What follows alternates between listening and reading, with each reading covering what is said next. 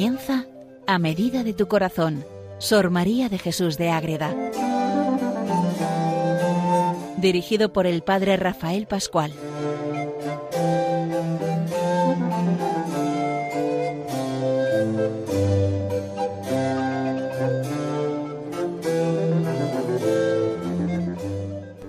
Saludo para todos los oyentes de Radio María, que seguimos unidos en quién? En Sor María de Jesús de Ágreda. ¿Quién es esta monja? Es una monja concepcionista franciscana, la Orden de la Inmaculada Concepción, que se dedica a eso, a adorar al Santísimo, a tener esa devoción especial y tan valiosa y tan llena de gracia que es la Virgen Inmaculada, la Madre de Dios, concebida sin pecado original, toda una orden de tradición antigua que vive en monasterios, hacia adentro, en oración, en silencio, en ofrenda, buscando esa unidad, intimidad con el Dios vivo, como lo hace Madre Ágreda en el siglo XVII, en España, en Ágreda, en su pueblo de Soria, donde va haciendo tantas maravillas y nos escribe tantos libros, y estamos viendo ahora el principal de ellos, que es La mística ciudad de Dios. ¿Qué es este libro? Es la vida de la Virgen María, la Reina del Cielo, que les, que ya escribe en dos ocasiones, una vez y luego le mandan quemar y le vuelve a escribir con muchas más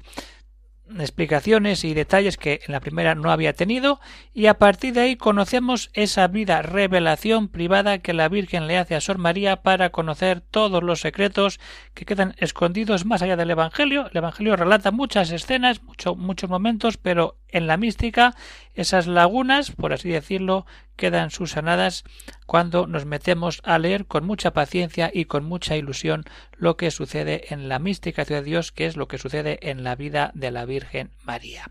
Les habla desde el convento de Logroño el padre Rafael Pascual, Carmelita Descalzo. Hemos visto ya en los capítulos anteriores cómo va, ocurriendo todo, cómo la Virgen es concebida sin pecado original y cómo es ese embarazo que vimos en el último programa. Hoy vamos a ver, bueno, hoy vamos a dedicar varios programas a ese momento del nacimiento de la Virgen María desde el seno de Santa Ana. Estamos en el capítulo 21 de la primera parte de la mística ciudad de Dios.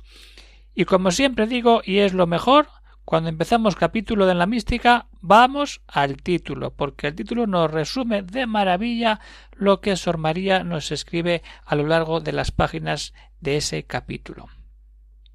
Capítulo 21. Del nacimiento dichoso de María Santísima y Señora nuestra, los favores que luego recibió de mano del Altísimo, y cómo la pusieron el nombre en el cielo y en la tierra ya lo tenemos. ¿Cómo nace María? que es nuestra madre, los favores que vienen de ahí y cómo recibe el nombre María. Ya lo veremos cómo el cielo se manifiesta para que todos sepamos quién es esta niña que nace y cómo tiene que ser llamada la que va a ser más tarde la madre auténtica de Dios y a la vez madre nuestra desde el momento de la unidad en su Hijo Jesucristo. Bien. Pues en este primer programa dedicado a ese nacimiento de María vamos a ver qué día nace María, que ya lo sabemos por la liturgia, cómo Santa Ana recibe ese aviso de que va a ser madre ya, o qué sucede en el momento concreto del parto, la dignidad real y cómo luego Santa Ana se pone a rezar ante Dios y cómo Dios mismo le responde. Y ahí quedaremos para ver luego lo que sucede a continuación, pero con esto ya tenemos para el programa de hoy, queridos oyentes de Radio María. Bueno, ¿cuándo nace la Virgen? Ya lo sabemos. Si vamos al calendario litúrgico, tenemos grandes fiestas de la Virgen, tenemos la Asunción, el 15 de agosto, la, Madre de Dios, el 1 de enero, la Encarnación, 25 de marzo, y cuándo es la Natividad de la Virgen María, el 8 de septiembre, cuando tantos pueblos celebran la fiesta patronal de su Virgen, de su Madre, que sacan en procesión, le danzan, celebran la misa solemne. ¿Por qué? Porque celebran el nacimiento, otros celebran la Asunción. En agosto cada pueblo escoge a lo largo de su historia un momento. Nosotros vamos a meternos hoy en ese momento del nacimiento donde todo tiene lugar ese 8 de septiembre. Llegó el día, alegre para el mundo, del parto felicísimo de Santa Ana y nacimiento.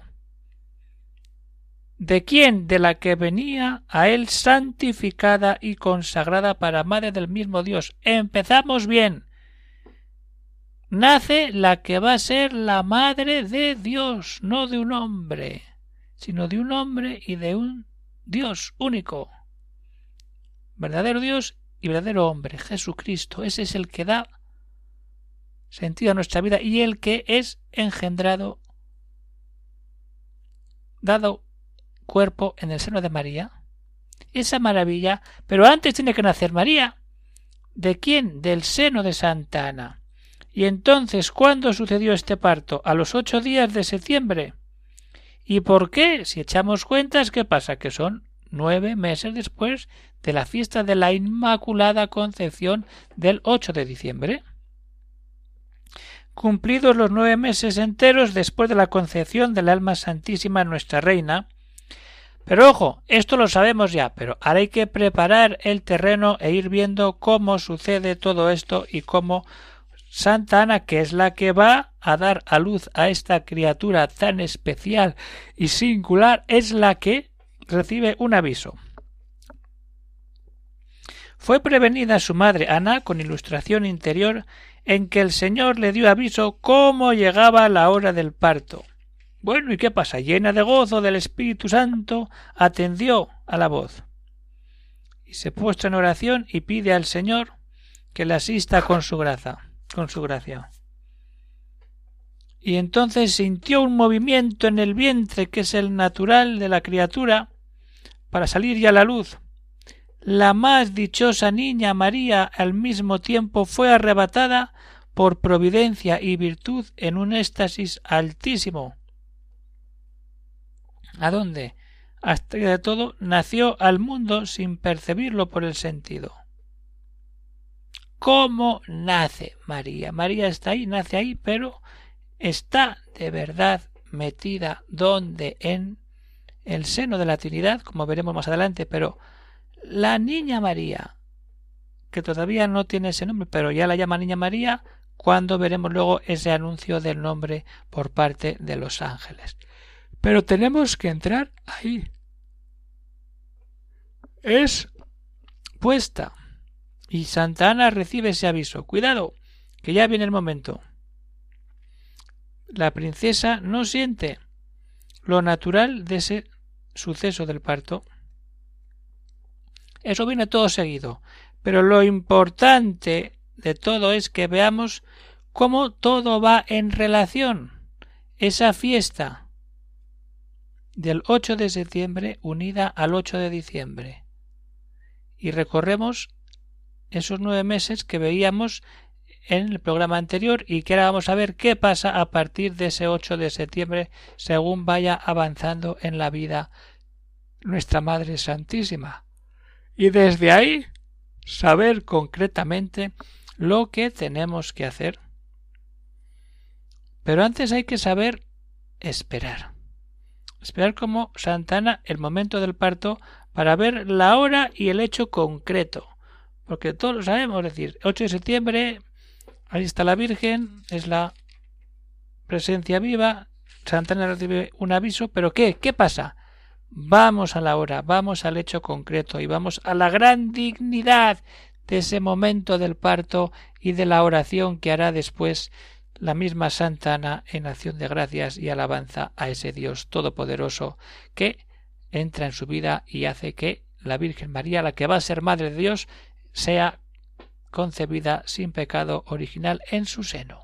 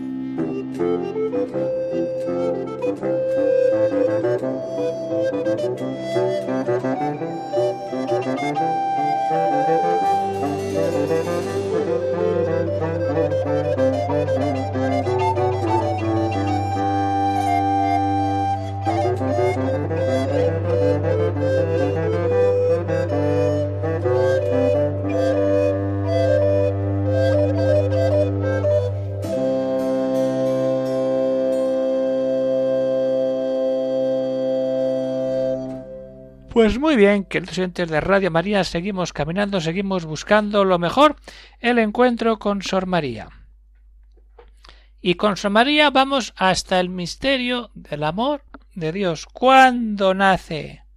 ¿Cómo nace? Vamos allá.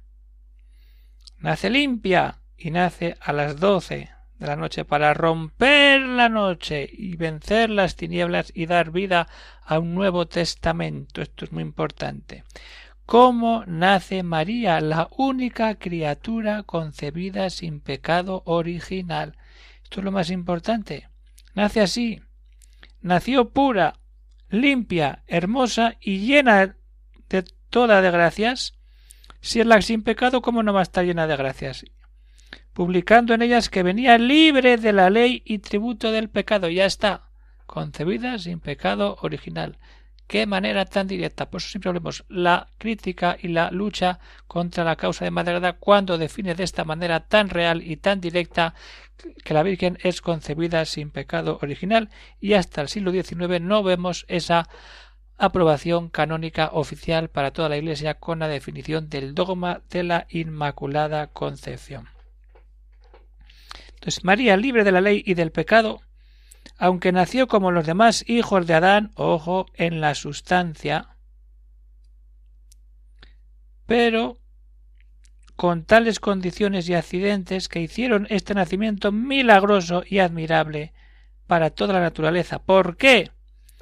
Porque salió este divino lucero al mundo cuando a las doce de la noche. ¿Por qué? Porque comenzaba a dividir de la antigua ley y primera tinieblas del día nuevo de la gracia que ya quería amanecer. Empieza la historia de la gracia, empieza esa unión, empieza una vida nueva cuando nosotros vamos dando pasos y entramos ahí en ese suceso. Las doce de la noche, cuando se divide la antigua ley con la nueva ley, que ya quería amanecer y para amanecer tiene que estar la madre del Redentor ya ahí preparada para seguir animando a todos sus hijos. Y según nace la envolvió en paños y fue puesta y alineada con los demás niños la que tenía su mente en la divinidad y tratada como párvula en sabiduría excedía a los mortales y a los mismos ángeles. Tiene una sabiduría innata. ¿Cómo no va a ser eso? Si es la madre de Dios. Todo ahí. No consintió. Ahí está, cuidado. Todo sucede ahí cuando no quiere más que una realidad. Todo sucede y excede a los mortales. No consintió su madre, porque sabe lo que tiene en manos. El que, que nadie la toque, nada, todo para ella. Y desde ahí se manifiesta esa maternidad de Santa Ana sobre la Virgen. No consintió su madre que por otras manos fuese tratada entonces. Antes ella por las suyas la envolvió en las mantillas sin embarazarle el sobreparto porque fue libre de las pasiones que tiene de ordinario las otras madres de sus partos. Es decir, es un parto especial donde todo ayuda a poner la mirada en ese Dios que espera todo de nosotros como nos dio Sor María y como la Virgen misma, María, es la que hace un camino interior, exterior al encuentro con Jesús, a decir, venga, yo sigo caminando. Pero no queda todo aquí.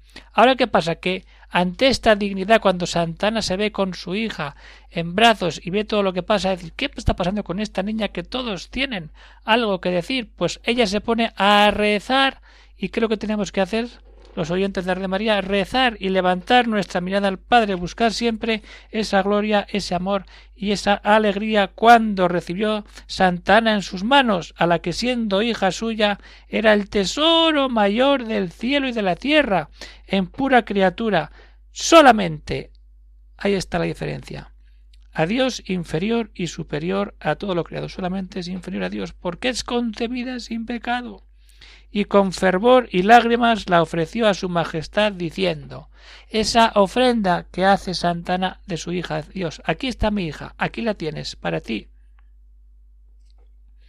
Señor de infinita sabiduría y poder Criador de todo cuanto tiene ser el fruto de mi vientre que de vuestra bondad he recibido, os ofrezco con eterno agradecimiento de que me le habéis dado, sin poderlo yo merecer puro don. Pero ojo, de hija y madre haced a vuestra voluntad santísima, y mirad a nuestra pequeñez desde lo alto de vuestra silla y grandeza.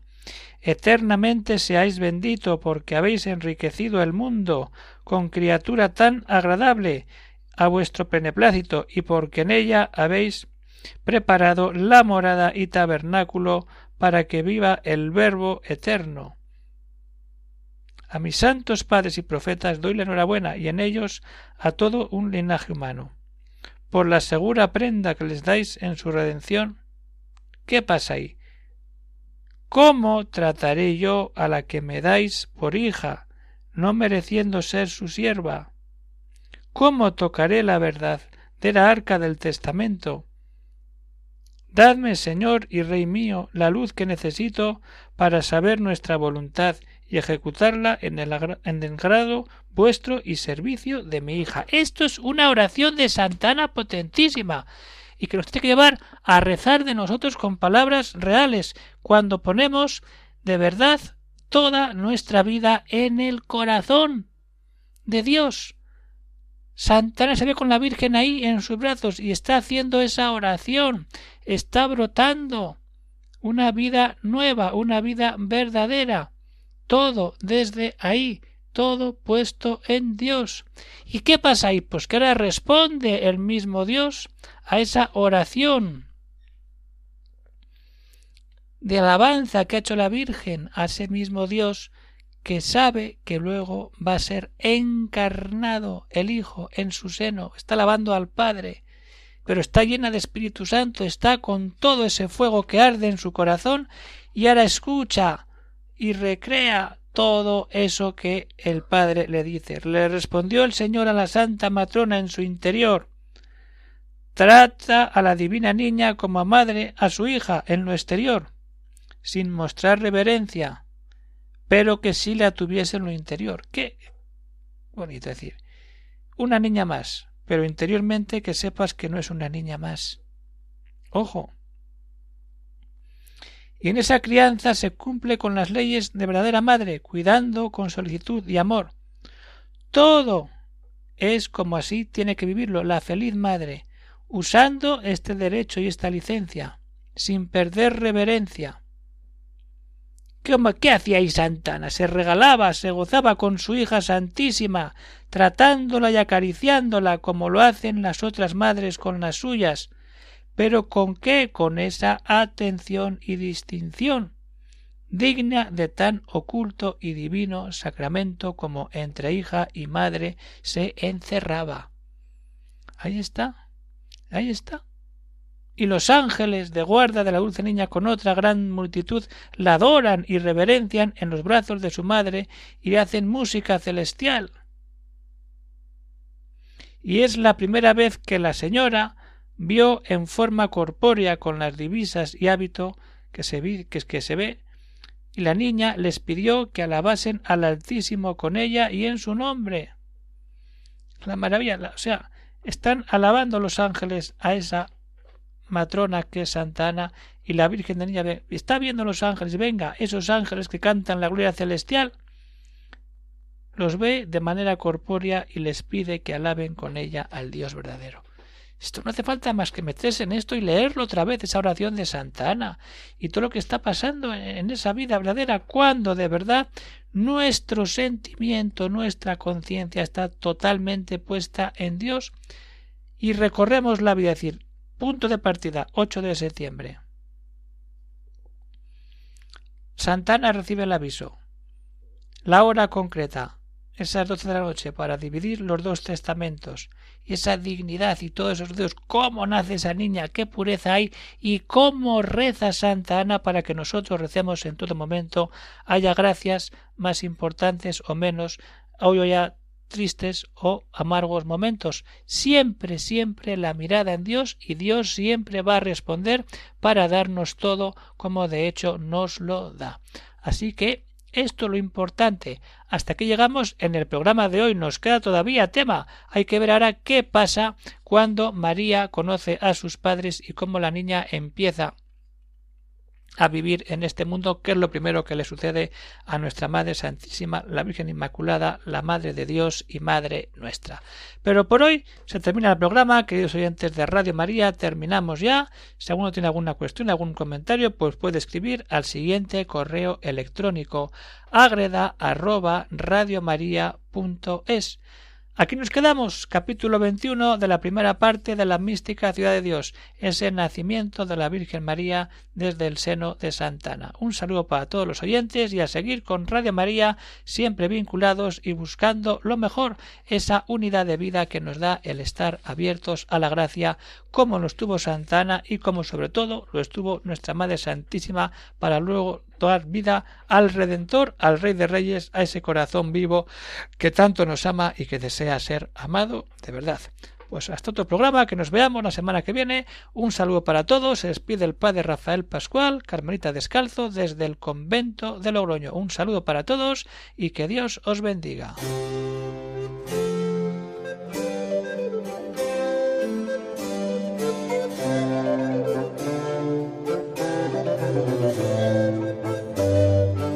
Han escuchado en Radio María A Medida de tu Corazón, Sor María de Jesús de Ágreda. Por el Padre Rafael Pascual.